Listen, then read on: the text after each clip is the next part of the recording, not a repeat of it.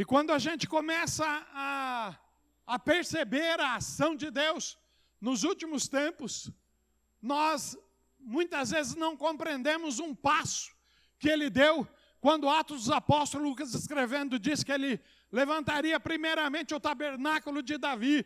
E alguns não entendem tudo isso. Talvez os meus irmãos que são envolvidos na adoração e na música possam ter essa percepção, mas acaba tendo essa percepção. Não estou falando que é errado, mas acaba tendo essa percepção na sua individualidade quando isso faz parte de um todo, que é a igreja de Cristo, a agência de Deus na terra. E como agente de Deus na terra, a mensagem é Deus. O meio para chegar nele é a salvação.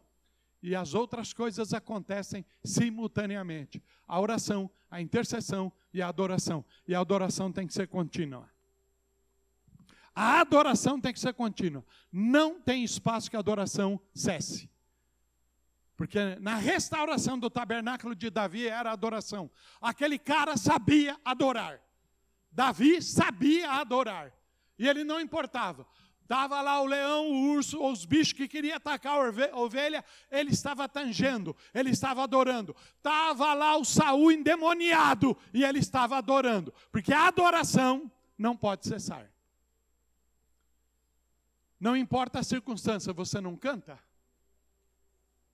Não importa as circunstâncias, adorarei. Isso é lindo, isso é poético. Mas transforma essa poesia em modus operandi de vida.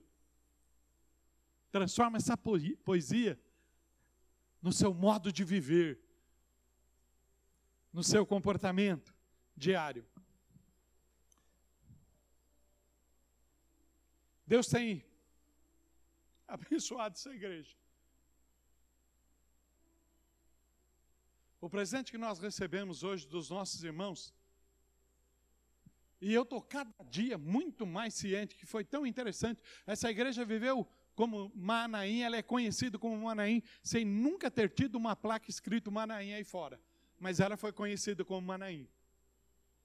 Ela foi conhecida como Manaim.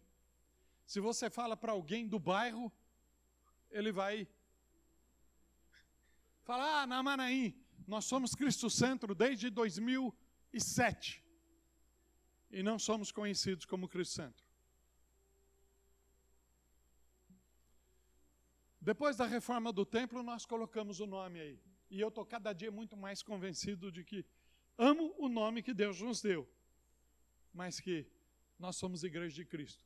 Hoje está aqui uma prova, é a Assembleia de Deus. Eles, nós nos sentimos bem com eles e eu creio que eles se sentiram bem conosco porque nós somos a igreja de Cristo Jesus, o meio pelo qual esse mundo vai encontrar Deus. Agora, a nossa irmã que ministrava, ela falou: para que você possa encontrar a Deus, você precisa ser sacerdote, adorador, servo do Deus Altíssimo.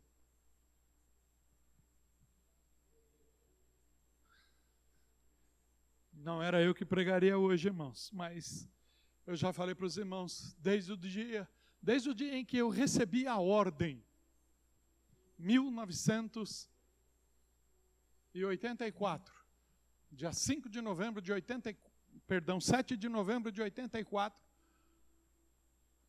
quando numa reunião do presbitério e de pastorado lá da igreja Manaim, nós já estávamos aqui desde fevereiro, mas não tinha pastor fixo.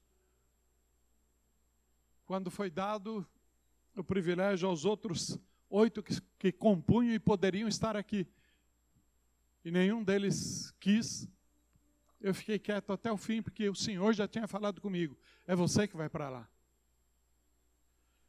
E talvez a minha esposa e os meus filhos escutam isso como uma afronta. E eu quero pedir perdão para a esposa, para os filhos, e quero pedir perdão para você, meu irmão, que sente machucado por mim.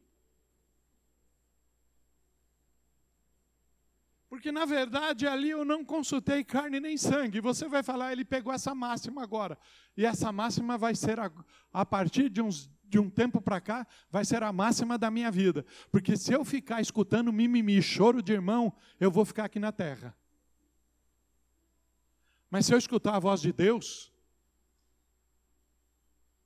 eu não fico e nem você fica. Porque você vai ouvir palavra para você se consertar e deixar de ser chorão, deixar de ser reclamador. Solta o vídeo aí. Esse é o apóstolo Luiz Hermínio. É duro, esse vídeo é duro.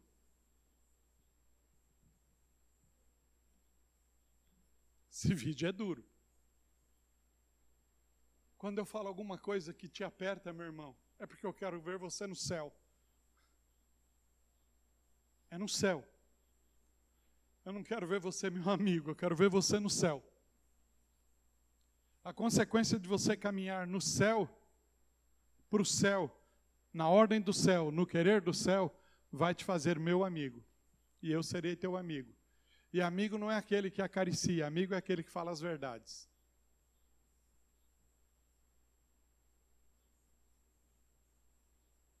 A minha mãe falava uma coisa para mim, e eu escuto isso há muito tempo, no meu ouvido, a voz dela. Já tem mais de 10 anos que o Senhor a retirou. Ela, ela falou: Filho, a verdade dói, mas ela salva e a mentira ilude. E o inferno está cheio de iludidos. Ela falava desse jeito.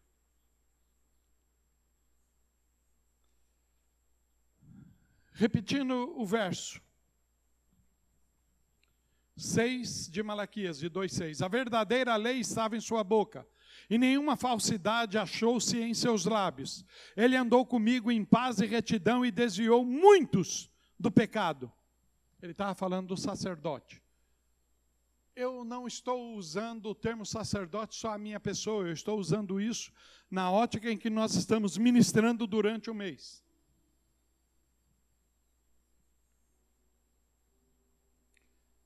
Porque os lábios do sacerdote devem guardar o conhecimento, e da sua boca todos esperam a instrução na lei, porque ele é um mensageiro do Senhor dos exércitos.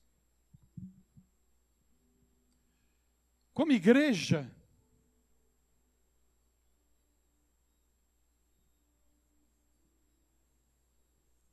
nós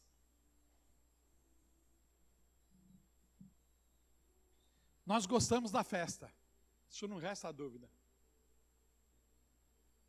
Nós gostamos da celebração, isso não resta dúvida.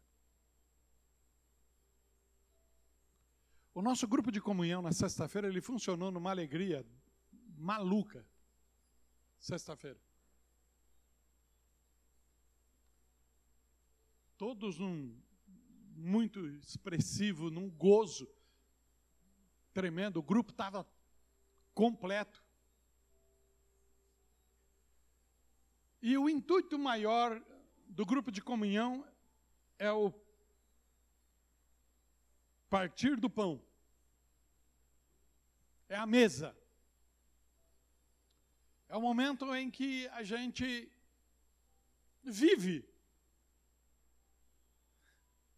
o Cristo que está dentro de nós. Porque quando você não se dá bem na mesa, toda a fala de Jesus terminava na mesa. Quando você não se dá bem, não me vem com papo de que ministração falei que não funciona.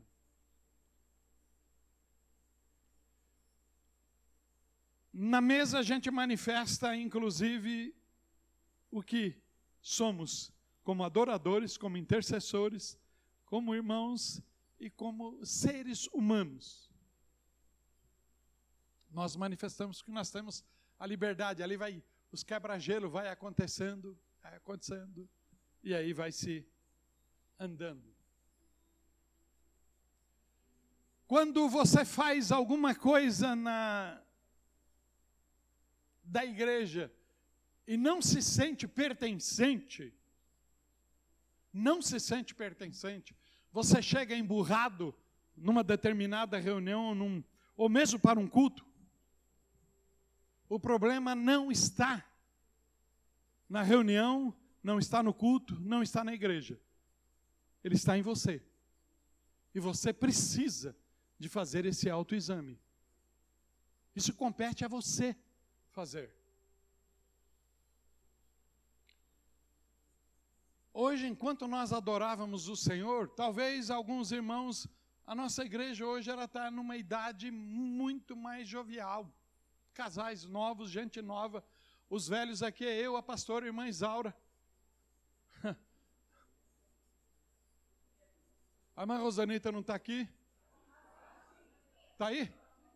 Ah, ela, ela mudou de canto. Ontem o, o, o, o Lourenço falou isso, que nós temos costume de olhar só para um lado, mas está aí. Mas nós, da antiga, né, irmã Rosanita, irmã Neide, nós amamos, porque nós estamos muito acostumados com louvor.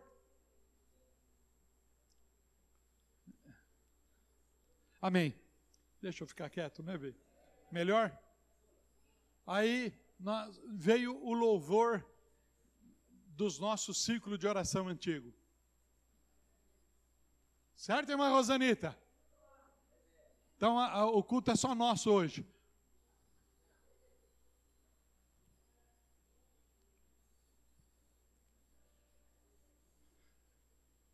E é óbvio, irmãos, eu sou pastor dessa igreja desde o dia que ela foi fundada. Então não me venha relembrar a história, porque a história vive aqui dentro. Isto, desculpa, meu irmão, você pode achar isso como arrogância, não é. É o fato do Senhor me fazer ser o que é essa igreja.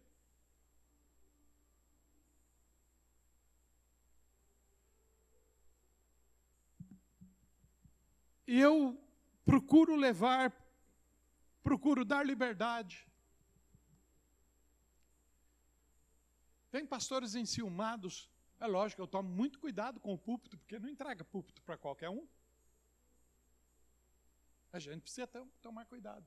Mas alguns têm medo de que venha alguma coisa melhor e tome o seu lugar. Nunca tive isso. Para a glória de Deus Pai. Mas nós temos levado essa igreja a entender a palavra de Deus. Ferramentas têm sido dadas e apresentadas.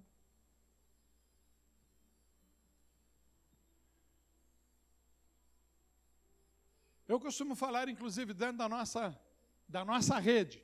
E a nossa rede não é pequena. A nossa rede não é pequena. Grace Brasil não é pequena, já falei para os irmãos. Talvez você só se resume com Sapopemba. São Paulo nós temos em torno de 17 igrejas Cristo Centro, mais Paraná, mais Mato Grosso, aí junto o nosso pessoal do Paraguai, mas nós temos na América Central Cristo Santo que não acaba mais. E dentro daqueles que ministram, eu costumo falar, inclusive, ao apóstolo, e ele também pensa. Pastor Elias é um dos grandes pregadores. Ele é pregador.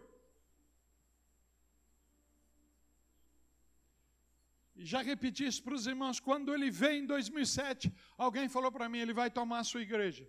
Eu falei, de maneira nenhuma, eu sou convicto, sei. Ele nunca teve essa intenção. Tentaram levar ele, inclusive, para fazer, mas ele sai sempre sob do seu lugar.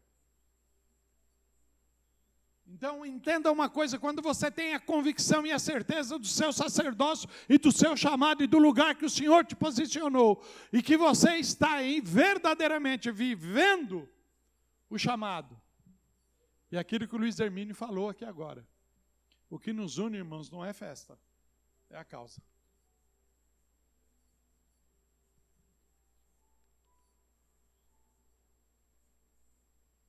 Ontem nós tivemos nossa, a nossa escola de fundamento apostólico e o professor e doutor Lourenço Célio Rega, professor de grego e foi deão da maior faculdade teológica do Brasil, que é a Batista, ele ministrou para nós. Eu já participei de alguns eventos com ele em que ele ministrou, nunca fui aluno dele, eu fui aluno do Dr. Shed. E quando eu fui dirigido para fazer o mestrado com o Dr. Shed, foi ele que abriu as portas para mim, foi o Lourenço. E ontem, ao terminar, e na conversa que nós tivemos, e é tão interessante, nos acompanhou ontem, de todo o coração, o pastor Ronaldo e a pastora Simone. Eu quero que você entenda, e é por essa razão que eu tenho falado que não é Cristo Centro, é a igreja de Cristo Jesus. Ele pertence à MAVE, nós estamos com o pessoal da Assembleia, nós somos Cristo Centro, mas nós somos igreja de Cristo. E quando nós entendemos o nosso lugar e a nossa posição assim, nós não vamos ficar fechado. Nós não vamos ficar fechado. Pastor Ronaldo e pastora Simone começam a ministrar já para alguns da igreja por esses dias. Ele já vai vir montar junto conosco o ministério de libertação aqui. E ontem eu levei ele para conhecer o apóstolo. Foi ele a pastora Simone conhecer o apóstolo e receber o que todos nós recebemos. Ao final, o professor Lourenço Stélio Rega encostou em mim e falou: Amigão, está aqui. Eu estou dando o último livro. A dinâmica da igreja autêntica segundo o Novo Testamento. E eu já comecei a ler esse livro ontem mesmo e já caminhei bastante nele. O apóstolo ainda falava assim: Eu vou mudar minha mensagem amanhã. Eu falei: Bom, eu não sou eu que prego, então eu não tenho que mudar nada, eu só vou comer e a hora que eu tiver oportunidade eu falo. Quando é sete, horas da, sete e meia da manhã, a hora que eu acordo, eu recebo o áudio do pastor Elias: Reverendo, me substitua. Aí você está com o coração cheio do que você recebeu ontem faz uma reanálise na tua vida, você tira Pelágio da tua vida e vê o endemoniado tá fora, você tira Agostinho de Hipona da tua vida e você fala, eu vou só pôr a palavra de Jesus Cristo e meu Jesus, o meu Salvador. A minha teologia serviu até certo ponto. A minha conversa é outra.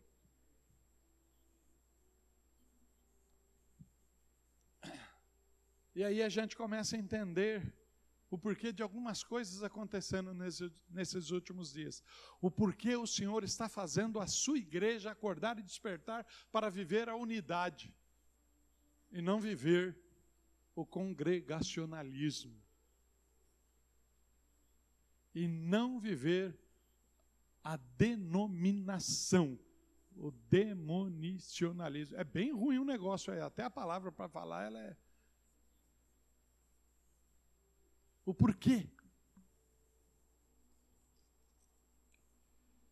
E na quinta-feira à noite, enquanto nós viemos para a oração, viemos um grupo grande para a oração na quinta-feira, Deus deu a palavra de Malaquias ao irmão Paulo, e quando eu ouvi o irmão Paulo ministrando aqueles minutos, porque você precisa entender Você precisa entender que há um programa. É aquilo que o Luiz Hermínio falou, nós fazemos tudo bonitinho, fazemos as regras fazemos o programa, mas deixamos um hiato, porque Jesus é o Senhor da igreja, e a hora que Ele quer fazer, era muito simples, irmãos, eu chegar aqui agora, terminava o louvor, eu já pegava a palavra e entrava, mas não. A igreja precisa viver o gozo daquilo que foi ministrado, a glorificação, o tempo pessoal, porque cada um, quando está falando em mistério com Deus, o Senhor está fazendo alguma coisa dentro desse que está falando mistério com Deus. Você pode até não entender os mistérios que você está falando com Deus, porque a palavra do Senhor diz que se não houver interpretação na língua, os demais da igreja ficarão como ignorantes. Mas alguma coisa está acontecendo naquele que está falando.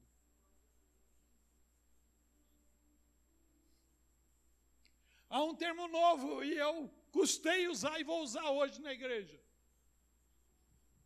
Eu já escutei algumas vezes, falei, eu não consigo falar esse, no, esse, esse termo. E ontem, a hora que eu ouvi ele dito por duas vezes, eu falei, então é a igreja holística. E o que significa isso? O que significa isso? Que você é formado de corpo, alma e espírito. Corpo, alma e espírito. Tem muita coisa que passa nessa tua cabeça que você tem vergonha de falar, mas que passa na tua cabeça, passa.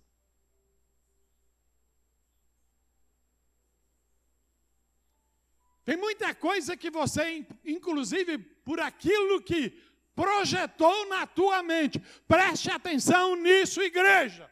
Aquilo que você projetou na tua mente, aquilo que você fixou os teus olhos durante o dia. Você pode, homem, ver uma mulher bonita, de corpo lindo. Você pode olhar, você não pode fixar. Você pode olhar. Olhar não é pecado. Mas fixar os olhos. Quando você fixa, isso é falado aos homens, mas é falado à mulher também. Quando você fixa os olhos, sobe para a tua mente e a tua mente começa a trabalhar. E aquilo que a tua mente começa a trabalhar produz um espírito dentro de você que você não tem controle, se não for o espírito de Deus trabalhando na sua vida. Eu falei concernente a isso. Mas nós homens que temos uma paixão doida por carro, é ou não é? Uma paixão doida por carro. E às vezes você fala, mas eu compro porque eu, eu gosto de comprar, não, não tenho idolatria. Tem! Tem sim! Uns têm idolatria no Azira, outros têm idolatria na Journey. É. Outros têm idolatria na Fiat. E não vem com aquele paco, meu negócio é só um Fiatzinho mob, é idolatria também. Ah, o meu é Fusca, pastor, eu tô, é idolatria também. Não vem porque o homem é doido por isso. Porque se não fosse, você não compraria carro e enfrentaria o busão em cima aí e o trem falar, ah, para quê se eu tenho, se eu posso comprar? Não estou também desfazendo. Você pode, irmãos, tudo isso é possível para nós. Mas eu quero falar que tudo isso faz parte de um conjunto de fantasias, de sonhos, de pensamentos, de projetos e articulações da nossa mente. E quer queira, quer não, isso atrapalha. Minha bagaça aí está vindo com um problema que não sei se é câmbio. O meu mecânico diz que não é e fala que é o conjunto de chipzinho que ela tem. Ela tem mais de 10 anos. Era 2012. Quando o americano criou essa Journey aí, ele fez com um monte de bagaça. E aí faltou um negocinho, ela reclama em, outros, em outras partes do corpo. Faltou oração em você? Vai reclamar alguma coisa no teu corpo. Faltou jejum em você? Vai reclamar alguma coisa no teu corpo. Faltou Bíblia para você? Ah, ah, ah, aí ferrou de vez. Faltou palavra. Aí entortou de vez. Mas o discipulado muitas vezes o fazemos para cumprir programa, projeto. Não sentamos para ouvir o que Deus verdadeiramente está querendo nos discipular. Escute isso.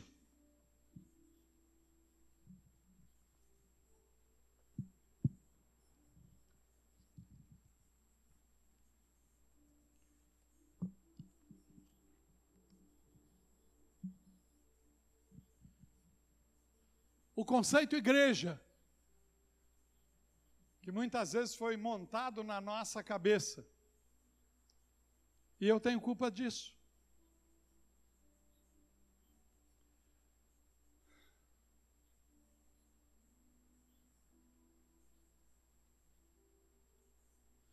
Quando eu vejo o que se tornou, não estou aqui, irmãos, fazendo nenhuma crítica.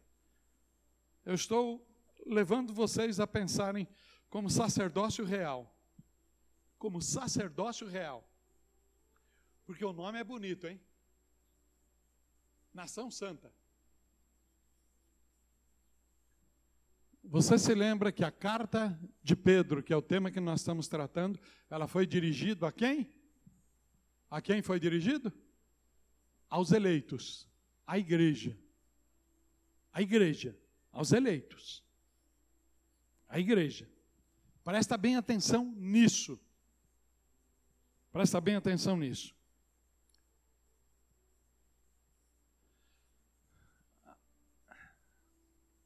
Demos Shakarian, quando começou o movimento que saiu da, da Irlanda, que saiu da Inglaterra, que saiu dos países que formavam o Reino Unido, pulou para os Estados Unidos. E lá começou o grande movimento da Rua Azusa. É, ele criou uma, uma frase muito célebre: o povo mais feliz da terra. O povo mais feliz da terra. Você também gosta disso, mas só que você acha que a hora que você pode estar numa rave, você pode estar numa balada, você pode estar em algum canto reunido com a própria família, tomando uma cachaçinha junto e fazendo, aí é que é a tua felicidade. Sendo que a tua felicidade deveria ser inversa. Não somente o fato do momento da nossa adoração, do nosso cultuar, mas a nossa vida deveria ser, porque adorador não é adorador na hora que cantamos, nem na hora que ensaiamos. Adoradores nós somos em todo o tempo. Obviamente, quando ele criou a Donep, ele criou com um propósito. Naquela época, Daniel Berg Gunarving sai de lá da Suíça, passa pelos Estados Unidos e pinta lá em Belém do Pará. Será que a mentalidade de Daniel Berg Gunarving é a mesma que a Assembleia de Deus tem hoje? perguntando para os meus irmãos da Assembleia. Não.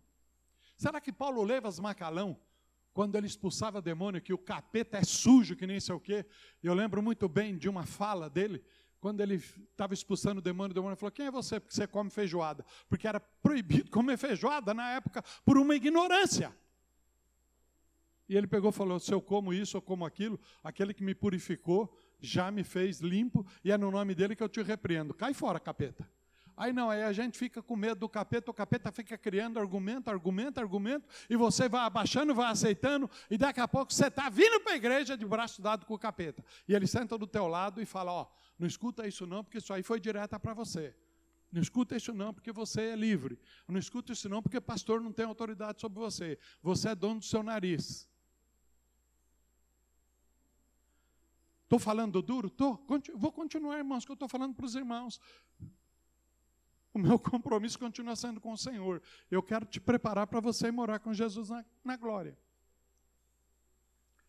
Você está pensando que a Amy Simple McPherson, ela é a fundadora da Igreja do Evangelho Quadrangular. A Igreja Evangelho Quadrangular está hoje. Você está pensando que ela pensou do jeito que está hoje?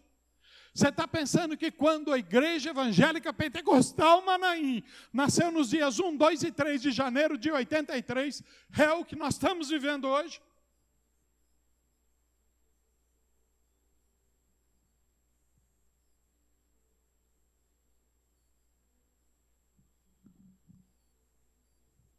O que é ser sacerdote do Senhor? O que é ser sacerdote de Cristo? O que é ser nação santa.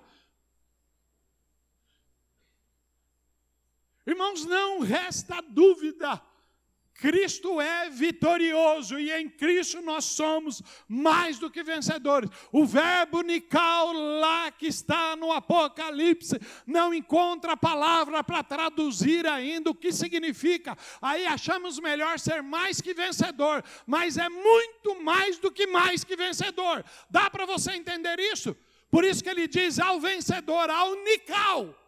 No grego está escrito: é vencedor, mas quem é que venceu? Quem é que atravessou a cruz? Foi ele. Então é ele o Senhor da minha vida. Então você escutou o que o Luiz Hermínio falou: para quem é traidor, ele trata de amigo, mas para quem é servo, ele fala: para trás de mim, Satanás.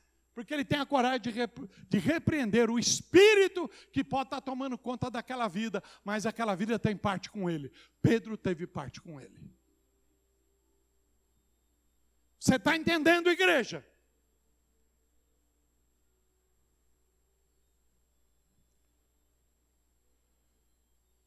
Da boca do sacerdote sai o conhecimento, a instrução.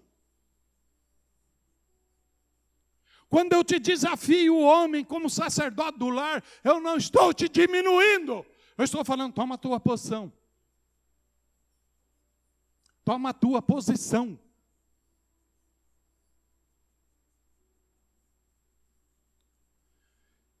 Cabe a você a instrução. Cabe a você o conhecimento. sacerdote do lar.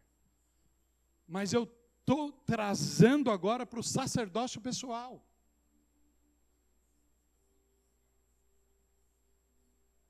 Como você pode interpretar a igreja? Vou dar alguns textos bíblicos porque é muita coisa para falar hoje. Mas ao ouvir tudo que nós cantamos e adoramos o Senhor hoje. Eu acho que foi a música do Anderson Freire que fala a respeito de Daniel. Ele não temeu, não. Sedraque, Mesaque Abidinego, todo o reino babilônico da época, era o top, era os caras, era eles que comandavam, não tinha ninguém melhor que eles. O rei era o, a última bolachinha do pacote, porque ele mandava, dava ordem tudo bem. Quando os três foram mandados para a fornalha de fogo, você pode perguntar, mas Daniel não estava lá? Um estava numa cidade, outro estava na cidadela de Suzã. Então havia diferença, as ordens tinham sido cumpridas em algum momento. E às vezes você fala: o que tenho eu a ver o que está acontecendo em Madrid hoje? O que tem eu a ver com a faixa de Gaza, com Esbolar, o que eu tenho a ver? Você é nação santa, povo adquirido. Tem a ver. Para com esse papo de se fechar em si mesmo e no núcleozinho seu no guetozinho que você fez. Porque essa é a vontade de Satanás que você se feche no teu gueto, porque no teu gueto sozinho você perde. Você é nação santa, é povo adquirido, é igreja de Cristo Jesus. E a ordem do Senhor é essa: contra a igreja não há poder, porque as portas do inferno não prevalecem. A igreja tem que ir de peito para cima do inferno e derrubar, derrubar as portas. Aí você fala: o que, é isso, pastor? E aí o que, que ele faz? Ó, eu não tenho nada a ver com isso, fica com nada. Deixa eles quietinho lá fora, esse capeta aí não deixa. Tá, tá, tem alguém endemoniado na família. Ah, se a pastora Renatinha tivesse aqui, aí nós íamos fazer um arraso aqui, mas a pastora Renatinha não está. Ah, o pastor Daniel tivesse aqui, nós íamos fazer um negócio, nós íamos derrubar todos esses demônios. Não, as portas do inferno não prevalecem, não é por causa do pastor ou por causa disso, é por causa da igreja. Da igreja. A ordem do Senhor é essa. Você é igreja? O grande fato, irmãos, eu tenho falado isto e vocês às vezes acham que eu estou chovendo no molhado. Pertencimento. O pertencimento não significa pertencer à igreja Cristo Santo de Sapopemba. Você passa por ela para pertencer ao reino, à igreja de Cristo Jesus. Para você estar no reino, você precisa de igreja. Tem muita gente na igreja que não é do reino, mas todos que estão no reino estão numa igreja. Escute isso, guarde bem isso. Guarde bem isso.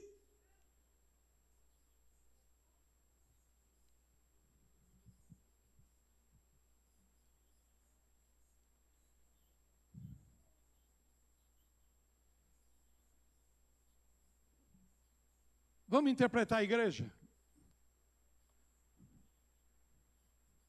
Lourenço Estélio Rega, não é a criação do pastor, mas aquilo que eu falei, eu, dentro do sacerdócio, dentro daquilo que ele ministrou para nós pastores ontem. O conceito igreja pode ser conceito científico físico, científico físico, corpo de Cristo. Amém? Nós não falamos que somos o corpo de Cristo. Amém? Somos corpo de Cristo. Amém? Corpo de Cristo. Amém? É medo de falar amém. Corpo de Cristo, amém? Aí o dedinho encontra com a quina. Mas nós estamos de tênis, estamos de sapato, protegido. A minha irmã está ali de sandália, coitadinha, se ela bate, o que que acontece? O que que acontece? Ui, cê, o ui foi o dedinho que falou? Quem foi que falou? O conjunto, o corpo, não foi?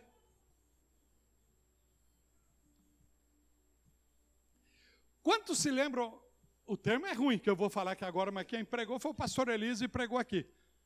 Lembra muito bem, eu brincava, eu e o irmão Zé ainda essa semana a respeito disso. Lembra muito bem? Quando todos os membros do corpo chegaram e falaram assim: ah, alguém precisa liderar. Alguém precisa comandar o corpo. Lembra dessa mensagem do pastor Elias? Alguém precisa. Aí a cabeça fala: Bom, eu sou a cabeça, que leva para lá e para cá, então sou eu que vou liderar. Os olhos falou: Não, mas se você só é porque eu enxergo.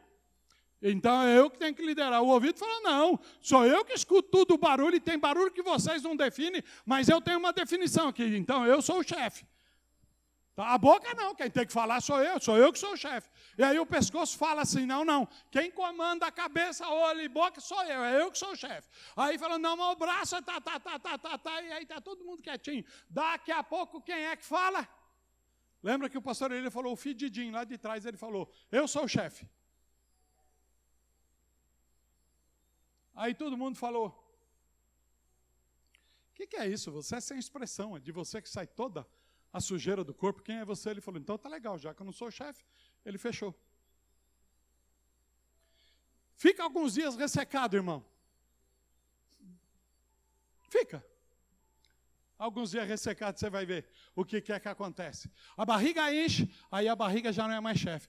Aí a cabeça dói, a cabeça já não é mais chefe. Resultado do rapaz lá de baixo. Já não é mais chefe. Nem braço, nem nada consegue fazer mais. Aí o que é que o corpo fez? Tudo bem, pode comandar. Isso é só uma metáfora, irmãos. Tá legal? Por favor. Aí ele falou: então tá legal, já que eu comando. Como é bom quando passa aquele ressecamento e você vai embora. O sentido disto é entender que o corpo precisa ser unidade. Nenhum é chefe. E quando nós falamos que o cabeça é Cristo, não é o sentido da sua cabeça, é Ele que é o cabeça. E Ele precisa falar dentro do teu coração, e dentro do teu coração é que procede as saídas da vida num entendimento mais profundo, é dentro da tua intelectualidade, do, da, do teu poder de conhecer, raciocinar, raciocinar e admitir. Agora, o teu poder de conhecer, raciocinar e admitir, talvez você vai falar, mas vai entrar aí a minha hermenêutica, a minha interpretação, e eu vou interpretar e aí cada um interpreta como quer. Não. Ocorre o seguinte, que quando você se coloca nas mãos do Senhor Jesus, quem interpreta é o Espírito Santo de Deus que em você habita, e a interpretação é dele. A interpretação é dele.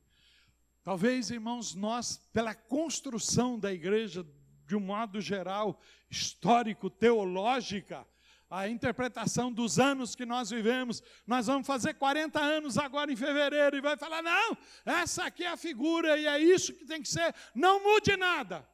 Não mude nada?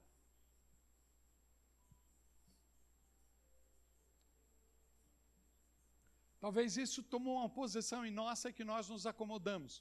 E na verdade, em nós nos acomodarmos, irmãos, nós fazemos eles e nós. E sempre fazemos essa, essa divisão, eles e nós. Eles quem? Os de fora. E nós, os salvos. E aí é aquilo que eu sempre falo. Nós falamos que Deus é evangélico e é membro de Cristo Santo Sapopemba, na rua Sargento Paulo Moreira, número 1. Dos outros igrejas, ele não é membro, ele é visitante lá nas outras igrejas. Aí os meus irmãos lá da Assembleia de Deus, não, não, ele é membro lá da nossa igreja, e ele está visitando, ele só visita a tua igreja quando eu vou lá. Desculpa, mas é bem assim que acaba sendo o conceito de alguns. E estou falando, inclusive, de nós. E aí, quando a gente escuta que Deus não é evangélico, aí o negócio entorta a viola na nossa cabeça fala: como não? Ele não é evangélico. Porque você está pensando que aquele endemoniado lá do Hamas ou do Hezbollah, ou seja, lá de onde for, se ele levantar a mão e reconhecer Jesus Cristo como Salvador, ele é Deus dele? E mesmo sem ele reconhecer, ele é o Deus dele, que vai manifestar a justiça dele, porque ele não quis receber e reconhecer o senhorio de Jesus Cristo como Salvador? E aí nós falamos, mas também não podemos ser duro assim, tem que ser duro sim, porque sem Jesus não chega no céu. Sem o Filho de Deus não tem. Não tem. Então, igreja, você pode interpretar ela genético físico, corpo de Cristo. 1 de Coríntios 12 está lá, Romanos 12, 4, está declarando, se você quer ler, tem toda a liberdade. 1 de Coríntios 12 vai falar totalmente a respeito do corpo. Romanos capítulo 12, versículo 4 vai falar como genética, como físico. Outro termo que você pode dar para a igreja, o termo político, quando você chama igreja, só o termo igreja, ele também é um termo político. Porque quando você vê as definições que é dado na mídia, Aí você vai falar, mas a igreja não pensa isso. Quando a mídia fala a igreja não pensa isso, ela não está se referindo a uma igreja local, a uma denominação, mas ela está falando a respeito do papado. Ela está falando a respeito do catolicismo romano, que é compreendido como a única igreja do mundo, na ótica de uma mídia.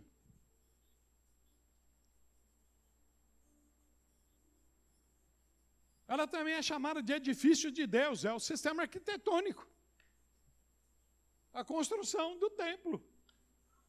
Uns mais bonitos, outros mais simples, mas é a igreja. Às vezes um lugar, aqui começou num lugar que era boteco. Quem conheceu aqui no passado, aqui era boteco. Quando nós compramos aqui, era um boteco aí. E depois de ser boteco, passou a ser igreja. Então veja bem como é que é as coisas. Alguém identifica a igreja como complexo arquitetônico, como o templo. Outros também, ela é chamada, o nome também que ela recebe, o conceito agronômico, lavoura de Deus. E Paulo fala isso a respeito em 1 Coríntios 3, em 2 Timóteo. Vós sois lavoura de Deus. Também somos conhecidos como igreja, família de Deus como familiar, no conceito familiar. Gênesis, Gálatas 6,10, Efésios 2,19. Achei muito lindo quando a, a minha irmã, quando ela abriu o culto, ela falou: Nós não somos um grupo, mas nós, somos uma família. Amém? É lindo, é poético, irmãos.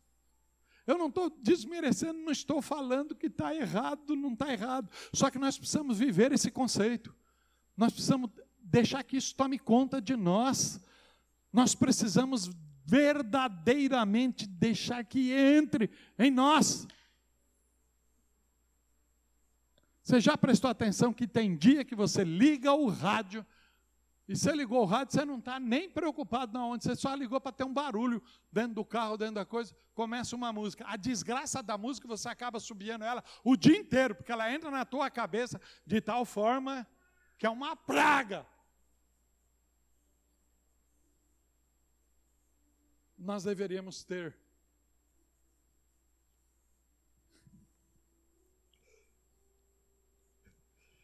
Ah, Jesus, eu estou aqui para ser criticado também, não tem importância, vou soltar mais essa. Nós devíamos ter o conceito de yoga, né? Posição de lótus de manhã. Acordamos, acabamos de acordar, boca cheirando asa de barata e com gosto de barata na boca cruzar as perninhas lá e falar: Hum, Senhor, agora introduza na minha cabeça hum, o Salmo 23, 1. Ou então a oração sumo sacerdotal que nós estudamos agora de João 17, aí esses dias atrás, foi a leitura nossa. Inclusive, eu, foi o texto que eu passei para a turma trabalhar no GC. Unidade. Então você. Aí, aí aquilo entrou na tua cabeça entrou, se você fez, nós deveríamos fazer isso. Aí durante todo o dia essa palavra ficaria. Mesmo que nós ligássemos o rádio na Jovem Pan, qualquer coisa, CBN, ou seja, lá no campo, nenhuma música entraria porque entrou o que devia estar na minha mente, que é a palavra de Deus. Família. Família. O conceito família Irmãos, eu vou falar uma coisa para os irmãos, eu vou dar aqui um exemplo de família. Olha aqui para mim. Olha aqui para mim. Vou dar um conceito de família. Eu, a pastora Márcia, a Priscila, o Davi e a Damares. Irmãos, nós nunca brigamos, nós nunca batemos em filho, nós nunca chegamos a atenção um do outro. Nós somos um exemplo.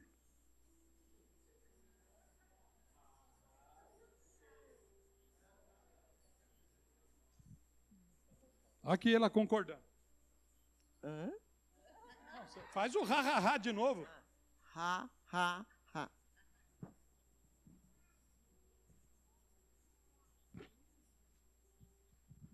Está pensando que não teve dia na cabeça dela E nós nos conhecemos desde os sete anos de idade, nos conhecemos dentro da igreja.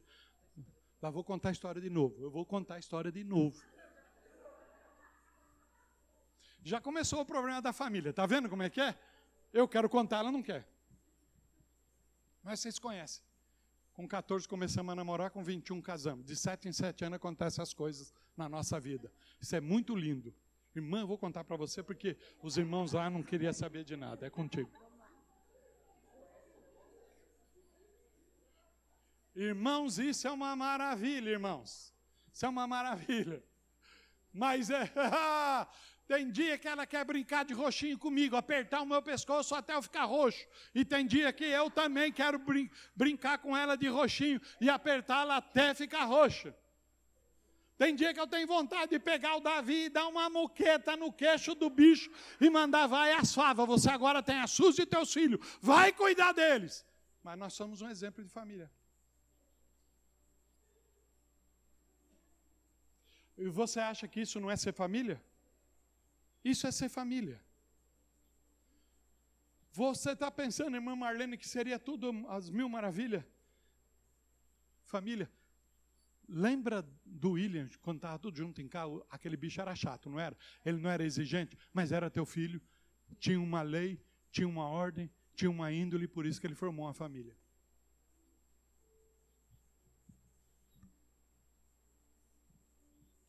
Está entendendo isso, que é ser família? Ou você está pensando que, que é só você que fala e a mulher baixa a cabeça? Hã? E a hora que ela levanta e fala, não dá vontade de falar: onde é que eu fui amarrar meu burro? Eu poderia ter. E eu e o irmão Zé, agora nós estamos fazendo uma confraria dos casados com as Márcia. É uma confraria. Porque Márcia, irmãos, é um espírito.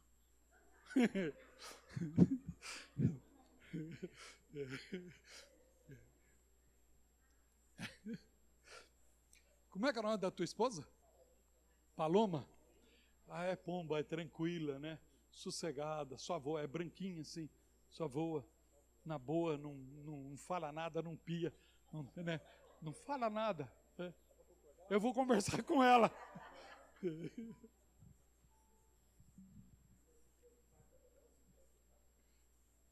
Queridos, não é errado o que você vive como família, isso é família. Tem algumas coisas que precisam ser ajeitadas? Tem. Mas você não pode falar, não vou, vou desfazer. Eu vou desfazer e vou montar outra. Você não consegue mais. Eu escutei uma ilustração da minha esposa, da digníssima, dessa amada, dessa santa de Deus, dessa coisa gloriosa que o Senhor confiou nas minhas mãos, dessa. Ah, a, Virgem Maria, a Virgem Maria já caiu aqui, pois ela lá.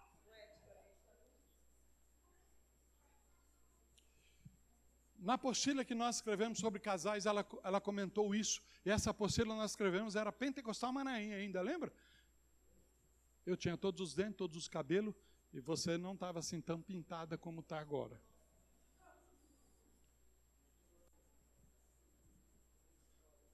Olha para mim, homem e mulher, família, casaram. Eu pego essas duas folhas e coloco cola aqui no meio delas. E aí as duas folhas eu colo. Colei. Correto? Está colado. E aí eu vivo algum tempinho e falo: não, não, eu quero agora desfazer o casamento. Desgruda essas duas folhas.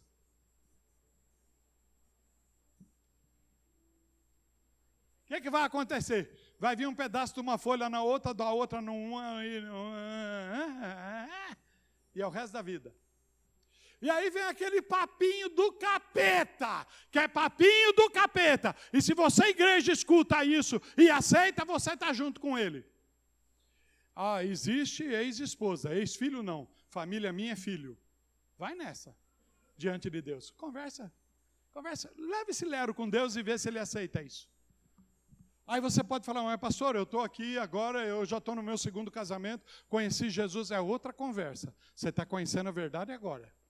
É outra conversa. Mas em Cristo, em Cristo, Aí você fala, ah, mas eu conheço tal pastor que mesmo casado agora ele separou e fez o segundo casamento. Não é porque ele é pastor e o que ele fez está é, tá de acordo com a Bíblia. Ele não fez de acordo com a Bíblia. Porque o chamado pastoral, inclusive, Paulo declara isso, marido de uma só mulher. E aí fala, ah, não, mas é o que tem que entender é que ele é marido de uma só mulher na hora que ele está com aquela mulher. É, tem demoniado interpretando assim. Por isso que eu estou falando para você que a interpretação, a hermenêutica não é tua, tem que ser a hermenêutica do Espírito. Está entendendo? Família, irmãos. É essa bênção sua. Esses uns que você faz parte geneticamente, essa é a tua família. Se você agregou com outro agora, de, antes de conhecer Jesus, e agregou, e lá já tinha filhos, e você já tinha filhos, você vai ter um trabalho maior de conciliar isso. Mas agora o Senhor está te dando o um entendimento. Você vai conciliar na palavra de Deus. Vai ter que engolir muito sapo, sim. Vai. Mas com Cristo, o óleo da graça vai fazer você engolir, o bicho vai sair pelo cano de escape. Acabou o problema, porque o Senhor vai fazer isso na tua vida. Família. A igreja. A igreja é conhecida como família. Eu estou terminando. Sociologicamente, ela é conhecida como comunidade. Sociologicamente. E você pode ver isso em Atos 2, capítulo 44, 47. E aí em Atos 2 você vai ver o princípio da igreja primitiva é, era um comum no partir do pão. Meu irmão, eu vou, eu vou, eu vou fustigar. Você vai falar, ah, pastor, para aí. Sabe o que é que teve de lanche no nosso GC? Sexta-feira? E todos participam. Todos. Todos participam. Nós pegamos um hambúrguer gourmet de 200 gramas de costela de boi angus. É brincadeira? É brincadeira? Tá? A Pietra, que é filha da Angélica, né, Angélica? A Pietra estava lá, não está no nosso GC. Eu falei, eu falei, coitadinha, essa aí não vai comer. Quem disse? A bichinha comeu tudo. A única que não come é a irmã Márcia, mas a irmã Márcia é aquilo que eu falei, é um espírito. Márcia é um espírito. É outra, é outro nível. É outro nível. Mas sabe por que isso, irmãos? Porque nós queremos estar junto fazendo o melhor. O melhor. Tinha refrigerante lá de gelado, sem gelo, com coisa, com tato, tinha. Mas fazer o melhor. Porque é a família, igreja que está convivendo. É a família e igreja. Naquela hora que a gente está vendo, nós vamos ver que o, que o Fábio não come um lanche só, ele precisa de dois, né? ou três, ou às vezes quatro. Né? Mas, mas é família. É família. Todo domingo reúne os meus lá, meus filhos e meus netos. E os irmãos sabem, eu tenho uns pedreiros de neto. O prato do Lucas e do Léo é de criar vergonha em qualquer disputa de lutador de sumô, porque um lutador de sumô, os irmãos sabem como é que come. E o prato dos meus netos é assim, mas é família. E eu preciso, inclusive, ver esse aspecto dele. E eu sei que eles não são gordos que nem o vô, são magrinhos, mas eles precisam disso para essa hora e vão ter nessa hora. Se o meu irmão vai comer meio, vai comer um e meio, vai comer dois, não importa. Eu me alegro porque ele comeu dois. Eu me alegro porque a irmã come só meio. Mas eu me alegro é minha família. A minha família. E eu preciso entender isso. Haverá aspectos diferentes. Uma das coisas do princípio que eu já falei para os irmãos, que eu já falei para os irmãos, quando você sai do centro de La Paz. Eu primeiro estava em, lá no aeroporto em El Alto e desci para o centro. Depois que, que, eu volto do centro e voltei para o aeroporto, que eu tinha que descer para Lima, é, tava, tinha uma frase célebre de um endemoniado. Che Guevara. Era um endemoniado. Che Guevara, porque o que o cara fez de palhaçada aí para esse mundão. Mas ele diz: unidade na adversidade. a frase do cara. Puxa isso aqui para nós. Puxa isso para a família. E começa a entender e a se respeitar e viver para a glória de Deus Pai. E viver família de Deus. Igreja é isso. É família. Cumpra o sacerdócio dentro da família. A igreja também é militar. O conceito militar, ela é exército de Deus. 1 Timóteo 2, do 3 ao 20. E aí, para quem é mais light, o conceito diplomático. Somos embaixadores do reino de Deus. Aí está o pensamento holístico. Tudo isso nós somos se formos em Cristo. Mas se não formos em Cristo, nós seremos historiadores, seremos teólogos, mas não seremos salvos. Amém? Bom, vocês vão me escutar ainda muito.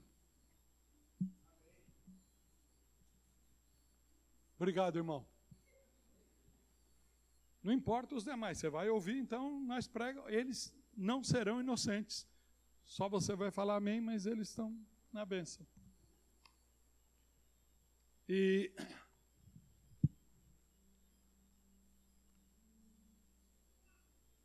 algumas coisas que aquilo que eu falei para os irmãos, quem pode manda e quem tem juízo obedece. Quem pode manda, quem tem juízo obedece. E eu tenho juízo. O meu apóstolo me escalou para estar em Assunção no primeiro domingo de dezembro. Então, não prego no primeiro domingo. No segundo domingo de dezembro, dia 10, é o aniversário do templo. Aniversário do templo.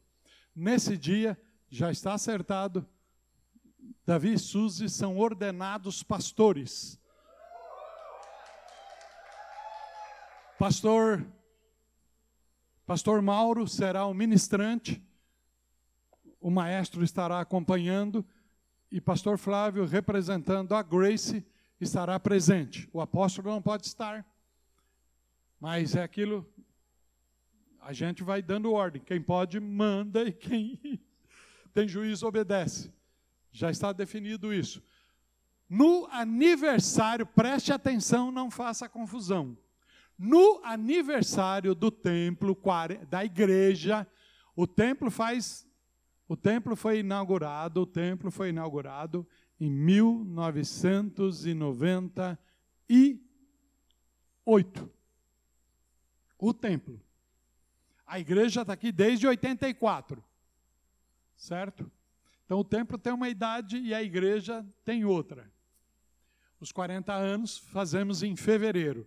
No dia 17 e 18 de fevereiro, é o fim de semana, nós não vamos fazer trabalho no sábado, porque o sábado será preparativo. E no domingo, no culto de domingo, nós teremos muitos irmãos que conviveram conosco. Tem alguns irmãos que estão escrevendo particular para mim: quando é que vai ser a festa, pastor? Nós queremos estar, nós queremos ver isso. Quem ministra é o apóstolo Rubens, nosso apóstolo, autoridade sobre a minha vida. É ele que ministra. E orem porque há uma chance remota de estar mais alguém com ele. Mas só ore, só fica orando. Ele falava isso comigo ontem. Só fique orando. É... E nesse dia, entenda, nesse dia, a autoridade pastoral da igreja sai da minha mão e passa para o Davi, no aniversário da igreja, como pastor da igreja. Eu continuo sendo o pastor dele e o pastor dos pastores aqui, continuarei aqui pregando, atrapalhando vocês mais um tempo. Amém?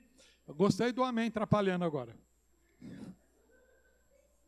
Amém? Então preste atenção nisso, beleza. No mês de dezembro nós teremos algumas atividades de cada rede fazendo a sua confraternização. Amém? O último domingo de dezembro, presta bem atenção, os domingos são 3, 10 e 17.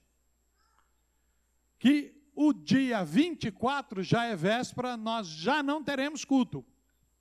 O dia 24 nós já entramos de recesso. Essa é a única igreja que tem férias. Né? E já faz anos que nós fazemos isso. E deu certo. Nenhum crente desviou nessa época. Amém? E não vai desviar nessa agora. Certo? Tanto é que já tem Cristo Santo que vai adotar a mesma prática nossa. Pastor, nós fazemos culto nesse dia, a igreja fica vazia. Eu falei, eu já paro porque nesse tempo tem que viver família. E nós cremos isso, vivemos isso. Então, o último culto é dia 17. E no dia 19, terça-feira, será a confraternização geral da igreja. Amém? É onde nós vamos fazer aquele mesão aqui maravilhoso, tá?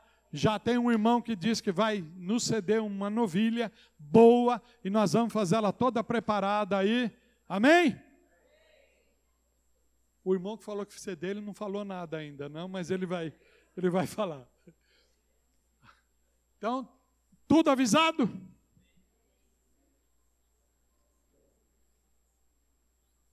Você entendeu a palavra? Você pode dar glória a Deus?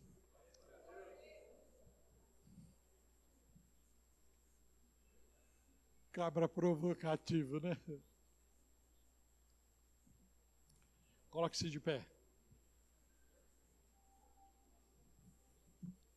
Eu sei que teria aí mais dois, três é, vídeos, mas o tempo voou. Se liberasse, teríamos problemas.